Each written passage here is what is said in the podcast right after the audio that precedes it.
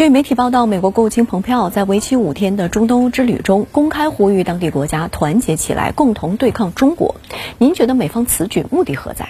我认为，要了解蓬佩奥这次访问中东欧的目的，我们还是要简单的了解一下当前中美关系的大背景。这个大背景包括：一是最近美国单方面挑起了一场对华新冷战，而且在这场新冷战中，为了达到离间中国执政党。与中国人民的目的，蓬佩奥还说，这场新冷战是为了对付中国的执政党，而不是中国和中国人民。对蓬佩奥的这种用心呢，我们要保持警惕。二是为了打赢这场所谓的新冷战，美国正在进行组织上的准备。在完成美国国内的全面动员之后，日前蓬佩奥已经呼吁要在世界上建立一个所谓的新民主联盟。三是在建立所谓的新民主联盟上，由于以德国为首的欧盟国家不肯配合，加上世界上很多国家也都不以为然，当前美国的反华政客已经陷入到了困境当中。那么，只要了解了这么几个大背景，我们就可以清楚的知道，蓬佩奥这次访问中东欧国家的目的，也就是在不久前呼吁欧盟国家集体归队。遭到了以德国为首的国家拒绝与冷遇之后，或者说是美国强攻欧盟核心成员国不成功之后，蓬佩奥准备来一个迂回战术，企图从欧盟的非核心成员国，也就是中东欧国家着手，来分化整个欧盟，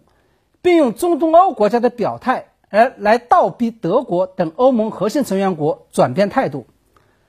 跟在美国后面，共同建立针对中国的所谓新民主联盟。而从蓬佩奥在捷克发表的演讲来看，他这次访问中东欧还包含着另外两个目的：，即是在过去的那场东西方冷战对抗期间，中东欧国家既是东西方冷战的桥头堡，更是东西方冷战的最大受害者。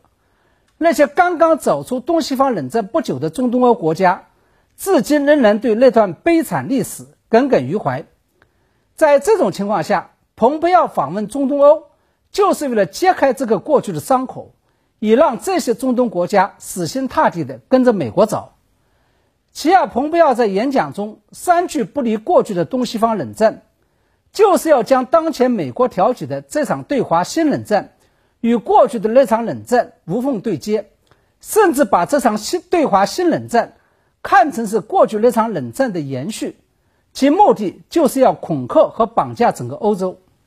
蓬佩奥在捷克演讲时恐吓中东欧国家，声称中国的威胁比俄罗斯还要严重，因为他们以苏联从未有过的方式融入了我们的经济、我们的政治和我们的社会。您对此又是如何解读？